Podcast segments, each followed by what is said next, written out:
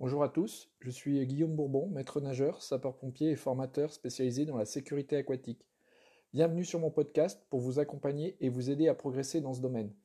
Vous pouvez me suivre sur Twitter sur Aquasecurit, A-Q-U-A-S-E-C-U-R-I-T, ou me contacter en envoyant un mail à aquasecurit.gmail.com. Bonne écoute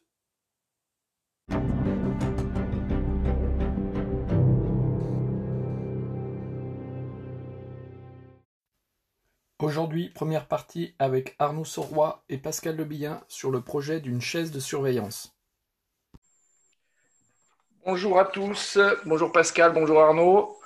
Merci d'être présent sur ce podcast. Euh, je vous ai euh, invité pour euh, discuter un petit peu d'un sujet d'actualité. Alors Arnaud, tu, te présenteras puis tu nous parleras de ce sujet. Mais pour les auditeurs, c'est parler de, d'une actualité qui est passée récemment suite à la, visite de la ministre des Sports sur Poitiers. C'était la présentation d'une chaise connectée euh, sur laquelle, euh, Arnaud, tu travailles depuis euh, plusieurs mois pour la surveillance des piscines. Et du coup, est venu, lors de cette actualité, plusieurs questions à l'occasion des, recyclages de maîtres nageurs, mais également sur l'utilisation des technologies depuis quelque temps, la question sur l'utilisation de ce type de matériel pour euh, améliorer la sécurité.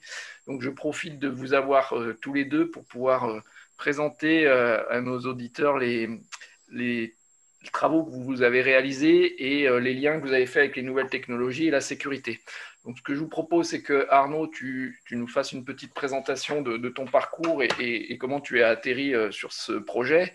Et puis, on fera les liens avec Pascal, puisque effectivement, il y a un certain nombre de choses qui se sont faites en parallèle des travaux d'Elie Vignac et de Pascal Lebillin sur euh, la sécurité des piscines. Ok, ça marche.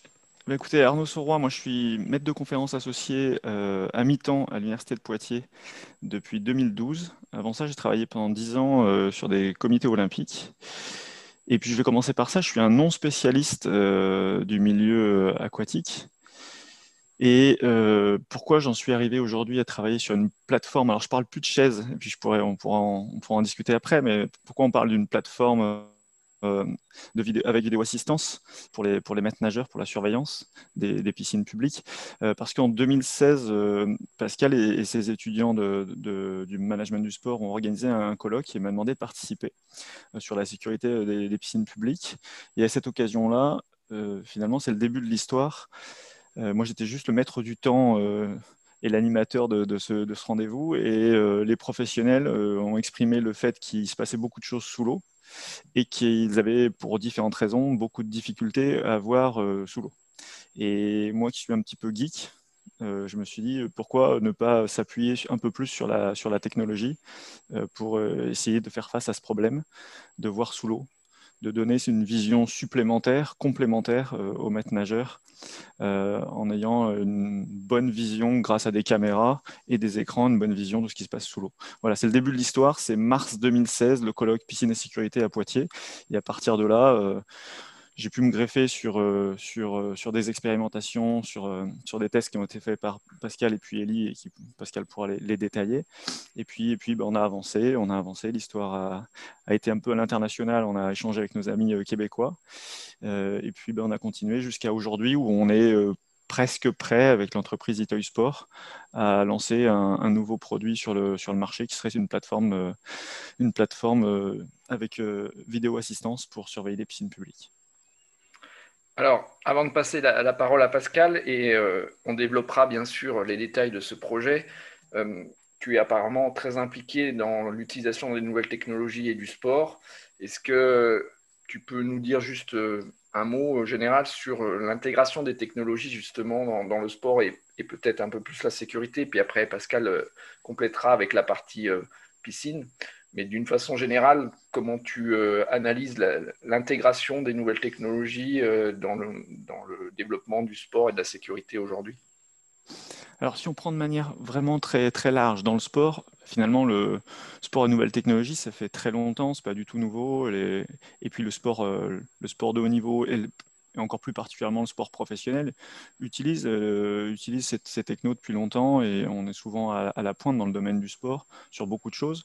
ce qui change aujourd'hui, depuis depuis quelques années maintenant, c'est la démocratisation d'une partie de ces solutions.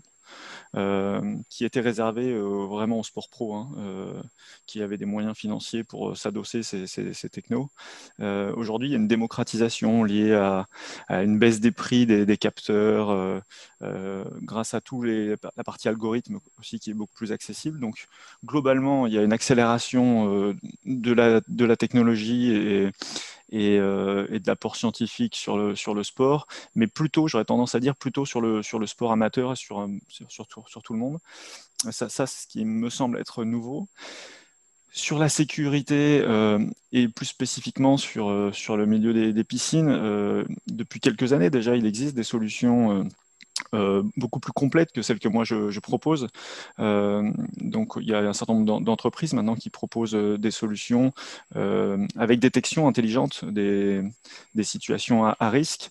la difficulté pour l'instant, c'est peut-être le fait que ça puisse être utilisé par un très très très grand nombre de, collectivités territoriales qui sont les propriétaires dans la plupart des cas des, piscines publiques, lié à un problème de de capacité d'investissement ou de, fonctionnement euh, dans, nos piscines. Et donc là, l'idée, c'était de se positionner euh, sur quelque chose d'intermédiaire entre rien et euh, quelque chose de très très complet, mais beaucoup plus coûteux. L'idée, c'était de proposer une alternative. Merci. Pascal, tu veux faire le lien justement avec ce que vient de dire Arnaud et tes travaux sur la sécurité dans les piscines? Euh, il ne faut pas oublier que l'enjeu majeur de, notre travail, c'est d'évaluer la capacité de détection euh, d'une victime par des, surveillants, qu'ils soient maîtres nageurs, bénéficiaires, peu importe. cest à dire que c'est le même, même surveillant, c'est le même sauveteur. Donc, capacité de détection, euh, nous, on s'est aperçu à travers nos travaux avec, avec Elie Vignac, notamment depuis plusieurs années, on s'est aperçu que euh, on, remettait en cause, j'allais dire, une, espèce d'apparente facilité à détecter une victime quand elle était euh, même déjà à la surface de l'eau, mais encore plus, encore davantage, quand elle était sous l'eau. Donc ça, c'est lié à, plusieurs, euh, plusieurs, mécanismes. Le premier mécanisme, c'est, j'en verrai deux, importants. Des obstacles architecturaux à la surveillance. C'est-à-dire que c'est des travaux qu'a effectué Nicolas Lousseau, notre, notre, collègue qui était chef de bassin dans les piscines de Grand Poitiers il y a quelques années. Euh, il a montré que les obstacles architecturaux étaient nombreux. Alors, euh, on peut les citer hein, les, murets, euh, les plantes vertes, les petits ponts, les recoins, les jacuzzis, etc. Vous y mettez tout ce que vous voulez. Et que ces obstacles architecturaux empêchaient le surveillant de détecter une personnes à la surface, voire, et encore davantage, au fond de l'eau. Donc ça, c'est un premier, euh, premier point. Le deuxième point, et ça, ça a été testé par nous, euh, avec euh, donc nous, Elie Vignac et, moi-même, c'est les conditions environnementales qui rendent la surveillance difficile, voire parfois impossible. Et les conditions environnementales, nous, on l'a testé avec ce qu'on a appelé le test du masque noir, qu'on a, qu'on a commencé à appliquer dans quelques piscines. Je vous rappelle le protocole, c'est une immersion de mannequins, donc c'est un protocole collaboratif, c'est-à-dire que la, personne qui joue le jeu, qui est, qui est cobaye, euh, sait qu'il va se passer quelque chose, donc on, le, on, le, on, lui place un masque noir sur le, sur le visage, on immerge un mannequin, un mannequin dans un endroit potentiellement visible, parce que, effectivement, si je me ramène à ce que j'ai dit il y a un instant, bah, ça serait un biais euh, peu intéressant de, de, placer un mannequin dans un endroit non visible. Donc là, on place des mannequins à des endroits visibles. Et on fait varier un certain nombre de variables que je vais vous, vous rappeler dans un instant. Et on demande, lorsqu'on lève le masque noir, on demande à la victime, euh, pardon, on demande au, surveillant de, euh, on lance un chronomètre, on lui demande euh, où est Charlie, où, où, est la victime, où est le mannequin? Mannequin quatre membres avec un, maillot et un bonnet pour se rapprocher des, conditions, j'allais dire normales, donc avec un, corps, un corps adulte en l'occurrence. Les, variables, ce sont des variables de distance, ce sont des variables de profondeur, ce sont des variables de, position du surveillant et ce sont des variables de fréquentation. Donc, les résultats, vous les, imaginez assez bien. On s'est rendu compte euh, assez, rapidement que lorsqu'on combinait euh, distance lointaine d'immersion du mannequin, donc simulant la victime, une distance lointaine. Lointaine, c'est le, maximum de, la zone de surveillance du surveillant, hein, de la zone que doit surveiller le, professionnel. Lorsqu'on additionne des profondeurs importantes, jusqu'à 4,50 m par exemple dans certaines piscines de Grand Poitiers, lorsqu'on additionne euh, un, facteur de position, euh, une position de surveillance basse, ce qui se retrouve encore dans dans quelques établissements, et lorsqu'on additionne une fréquentation, le facteur euh, fréquentation importante à la surface du, bassin, eh bien, vous imaginez bien qu'on a des, non seulement on a des temps de détection qui sont de plus en plus faibles, mais on a aussi des non-détections. C'est-à-dire que bien que la personne soit complice, qu'elle sache que le mannequin est au fond de l'eau, on avait plus de 10% sur notre échantillon, hein, un échantillon euh, non représentatif. Hein. on n'a pas la prétention de dire que c'est le, cas de toutes les piscines françaises, mais surtout nos 108 immersions de mannequins, on avait plus de 10% de mannequins non détectés. Donc c'est assez important. D'accord?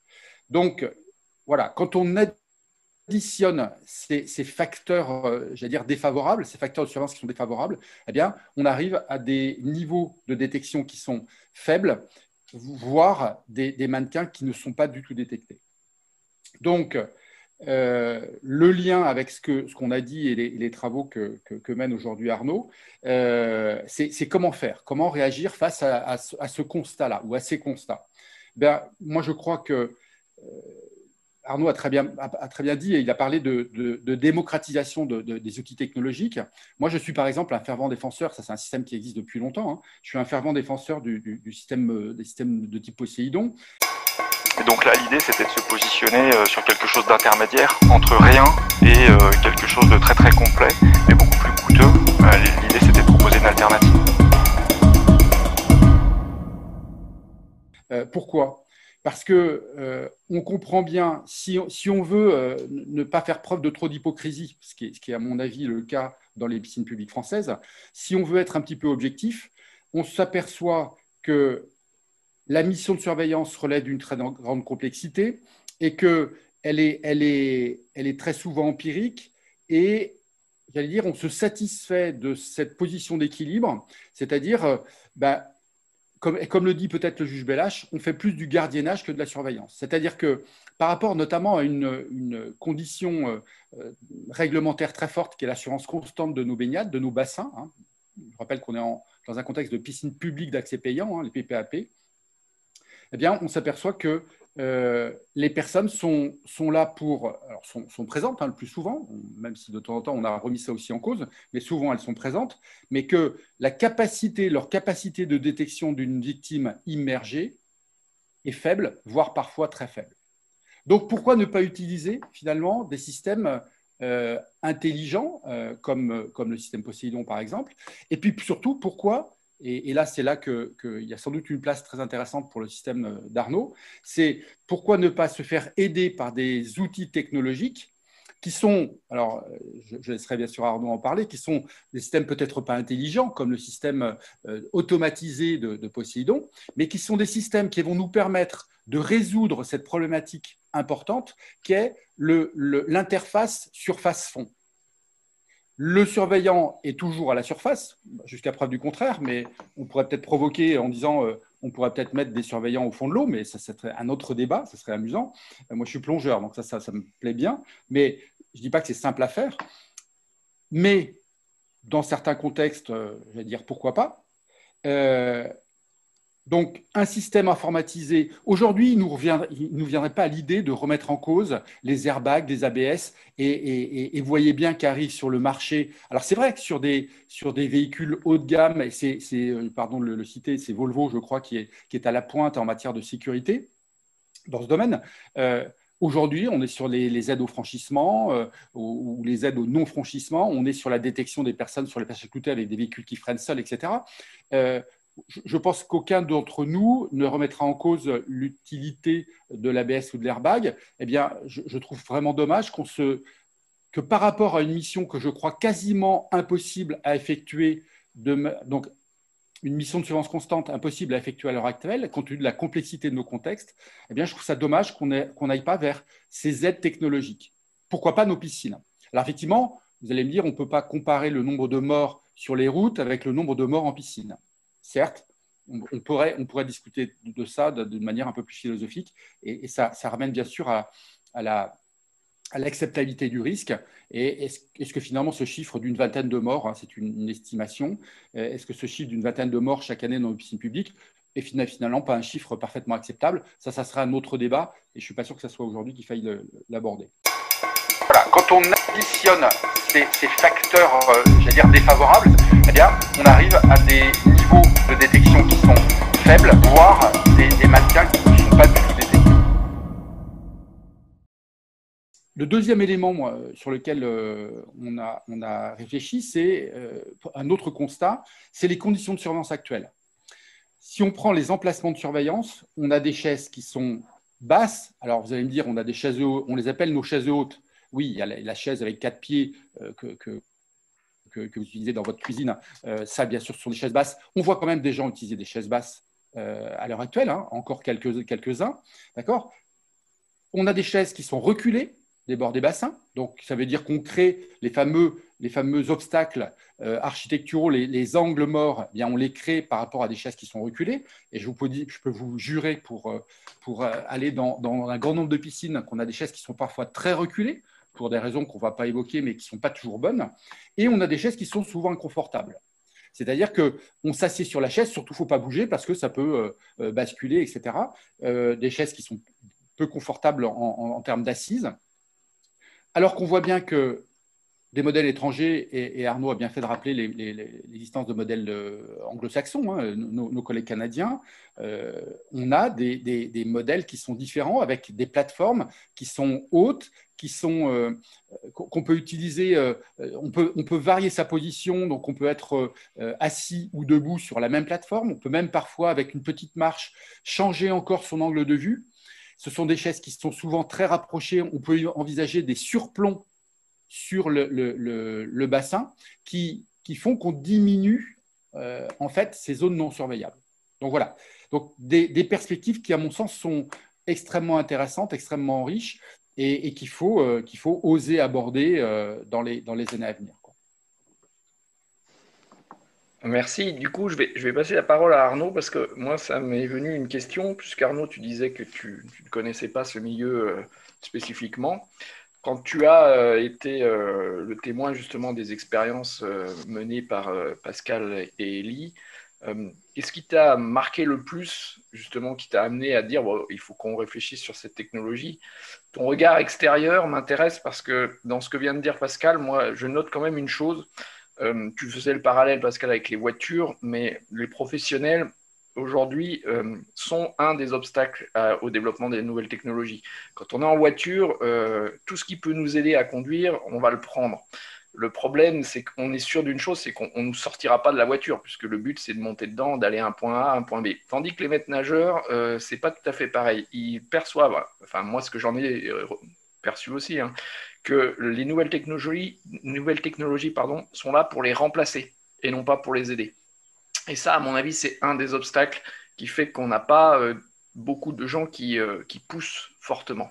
Après, un des deuxièmes un deuxième biais, vous l'avez évoqué, alors Pascal t'a parlé des exemples de solutions comme Poséidon, euh, et Arnaud, tu parlais de, solutions euh, très développées. Effectivement, aujourd'hui, on a sur le marché des solutions euh, technologiques pointues, onéreuses, mais efficaces. Mais est-ce qu'on n'est pas sur un, niveau qui est trop élevé que seules certaines collectivités peuvent se payer, avec les limites en plus de toute façon que peuvent avoir toute technologie. Est-ce que justement, euh, Arnaud, par rapport à ce que tu as perçu, est-ce que tu as vu qu'une solution intermédiaire était intéressante? Alors, trois réponses. La première, je pense qu'il ne faut pas qu'on compare euh, euh, le dispositif du surveillant sur une piscine avec un, quelqu'un qui conduit sa voiture, mais plutôt euh, un chauffeur de taxi, qui, lui, peut se faire ubériser demain. Uber est une des sociétés qui investit le plus sur les voitures autonomes. Et eux se posent les questions en disant, demain, on n'aura plus besoin de conduire, on n'aura plus besoin de chauffeur de taxi, parce que l'avenir, on en pense ce qu'on en veut, mais c'est potentiellement, il n'y a plus besoin de chauffeur pour se déplacer d'un point A à un point B. Il faudra juste monter dans le je ne sais pas si ça s'appellera encore une voiture, mais dans un, espace qui va nous déplacer d'un point A à un point B. Donc il faudrait plutôt qu'on compare à des professionnels en fait qui transportent d'autres personnes. Le, deuxième point, c'est qu'est-ce qui m'a surpris quand j'ai été euh, voir, et j'ai participé aux travaux d'Elie et, Pascal. Ce qui m'a surpris, c'est ce que j'ai fait répéter trois, quatre ou cinq fois à Pascal parce que je ne le croyais pas. quand il m'a dit, en, mettant en condition un surveillant. En lui disant il y a un mort au fond ou quelqu'un qui est un mannequin au fond, mais là, si on prend la condition extrême, on a quelqu'un qui est en train de se noyer qui est au fond de la piscine. Quand il m'a dit dans ces conditions-là, et il était visible, dans 10% des cas, on ne le trouve pas en deux minutes, et on ne le trouvera pas du coup, si c'est deux minutes, ça veut dire qu'on le trouve pas, c'est-à-dire quelqu'un qui est conditionné à chercher, on ne le trouve pas dans 10% des cas. J'ai trouvé ça absolument énorme. Je le, croyais, honnêtement, je le croyais pas. je l'ai fait répéter plusieurs fois. Et quand je l'ai vu de mes propres yeux, j'ai compris. Et c'est ça, qui m'a le plus euh, choqué euh, euh, par rapport à ce qu'on pouvait imaginer parce que, euh, alors pour le coup, je connais quand même le milieu des piscines pour y aller avec mes enfants, moi, etc. Donc je, le connais, mais je ne le connais pas professionnellement. Euh, on, voit bien, et c'est tout à fait humain et naturel, que les gens ne sont pas conditionnés pendant la durée de surveillance à chercher euh, en permanence, de manière extrêmement, en optimisant toutes leurs ressources pour trouver quelqu'un au fond. Donc, euh, donc, la situation est très artificielle et malgré ça, il y a encore 10% des cas où on ne trouve pas. Euh, d'ailleurs, euh, les, maîtres nageurs qui ont fait le test avec nous sur la piscine de Grand Poitiers nous disaient à quel point on faisait des séquences de 40, 40 minutes, je crois, et nous disaient à quel point ils étaient extrêmement fatigués à la fin des, tests qu'on faisait parce qu'ils étaient en, vraiment en, exercice pour trouver, trouver un mannequin au fond de la, piscine. Et ça montrait bien que ce n'est pas du tout possible de faire ça 7 heures par jour. Quoi. Donc, et encore, je parle que de 7 heures par jour. Donc, donc, donc ça, c'était les premiers éléments qui, qui me semblaient choquants. Quelqu'un qui est conditionné à chercher, on ne le, trouve pas dans 10% des cas. J'ai trouvé ça absolument énorme. Je, je, croyais, honnêtement, je ne le croyais pas. Je l'ai répété plusieurs fois et quand je l'ai vu de mes propres yeux, j'ai compris. C'est ça, qui m'a le plus euh, choqué. Après, sur la, sur la, sur la techno, euh, le, début de, le début de l'histoire pour moi était de se dire, bah, justement, euh, par rapport à ce que tu as évoqué, Guillaume, sur les, chauffeurs ou l'exemple de la voiture, c'était de se dire on ne va pas équiper, comme les autres systèmes, on ne va pas équiper le bassin on va équiper le maître nageur. C'est-à-dire que j'étais davantage, au début, le nom, j'ai pas trouvé de nom encore, je n'ai pas travaillé là-dessus encore vraiment sur le parti marketing, mais j'étais sur euh, SB Up, c'est-à-dire le surveillant de baignade augmenté. Up, c'était aussi l'université de Poitiers, c'était un petit clin d'œil, mais l'idée c'était d'augmenter les capacités exactement comme les militaires. C'est-à-dire que quand c'est pour la sécurité, on est content que nos militaires aient la capacité de voir euh, avec des lunettes, euh, de voir la nuit si c'est pour assurer notre sécurité, on, est content qu'ils aient de la technologie. Et euh, il pourrait y avoir des questions éthiques sur d'autres euh, sujets, on est content que nos médecins aient euh, un accompagnement pour être très très précis quand ils vont nous opérer à quelques millimètres près. Il n'y a pas de débat éthique sur le fait que penser pour la sécurité des biens et des personnes, on puisse apporter de la techno. je me disais, voilà, il faut qu'on puisse augmenter la vision du maître nageur et encore une fois, l'exemple de la voiture, il est intéressant, un peu en vision tête haute, c'est-à-dire l'idée, il puisse regarder la surface et avec un autre angle de vue, regarder le fond du bassin. C'est euh, finalement, c'est aussi simple que de, comme les miroirs qu'on utilise pour dégager des, problèmes architecturaux qu'évoquait Pascal, on utilise parfois déjà des miroirs dans les piscines pour dégager des angles derrière des, murs, sur les, sur, les, sur les pédiluves, etc., mais, mais pas que.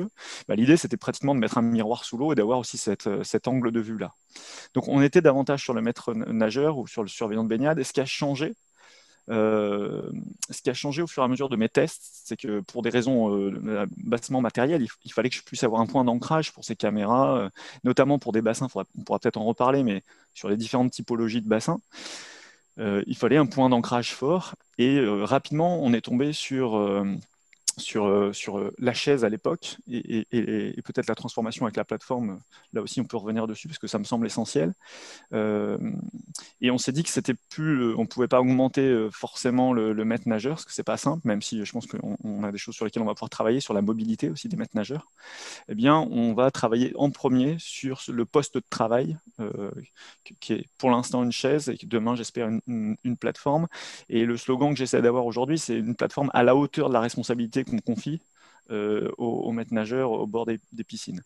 À la hauteur, c'est dans deux sens. À la hauteur, euh, la hauteur, euh, monter, monter l'assise ou la position debout d'ailleurs. Et puis la hauteur aussi, c'est redonner aussi un peu de d'importance et d'importance et de, un, regard positif extérieur sur ce métier, sur cette fonction qui me semble essentiel. On, voit bien, et ça, pour le coup, j'en ai quand même j'ai un peu étudié la, question. On voit bien qu'il y a une dégradation aussi de l'image du, du, maître nageur ou du surveillant depuis plusieurs années. Et ça, c'est peut-être pas convenable de par la responsabilité euh, qu'il aurait confiée. Donc il y, a, aussi à travailler sur cette question-là, et donc travailler sur une, même si on met de côté la technologie, mais travailler sur, euh, sur, cette, sur cette plateforme avec euh, un outil digne de, leur mission, ça me semble essentiel. Donc maintenant, vraiment, le, moi, le travail que j'ai fait, je l'ai changé au fur et à mesure du temps, j'ai essayé d'additionner ces deux, ces deux critères-là, et la techno, avec des caméras et des écrans, pour voir le fond du bassin, et un outil de travail, un poste de travail, des conditions de travail dignes de la mission qu'on confie au, maître nageur. On voit bien qu'il y a une dégradation aussi de l'image du, maître nageur ou du surveillant euh, depuis plusieurs années, et ça c'est peut-être pas convenable de par la responsabilité euh, qu'il aurait confiée. Pascal, dans ce que vient de dire Arnaud, est-ce que toi tu arriverais à, à te projeter sur le développement de ces outils dans les mois et les années qui viennent?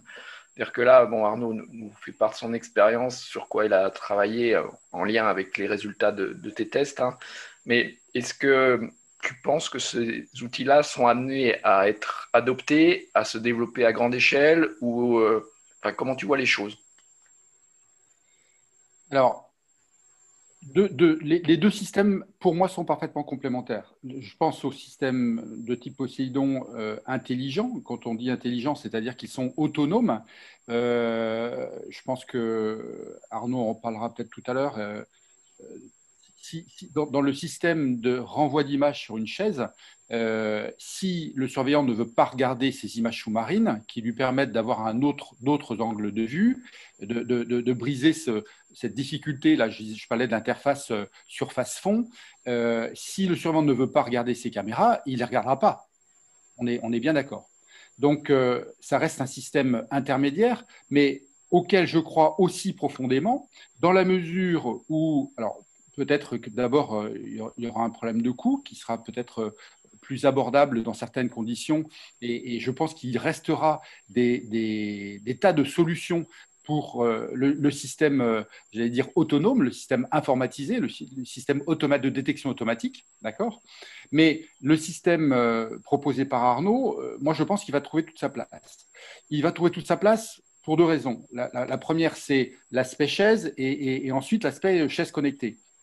La chaise, c'est concevoir une plateforme de surveillance qui permette, j'en ai parlé un tout petit peu tout à l'heure, mais qui permette aux surveillants d'avoir plusieurs positions pendant une même séquence de surveillance. Si on prend l'exemple d'une trentaine de minutes, ce qui semble être, euh, les, gens euh, oscillent entre 20 et 45 minutes, parfois une heure au maximum, mais les gens tournent, font, changer des, postes de rotation entre 20 et, et 60 minutes. Si on prend l'exemple de 30 minutes, le principe, parce que la mission, je le disais tout à l'heure, est complexe, c'est-à-dire que maintenir son attention, il, est, là aussi l'enjeu.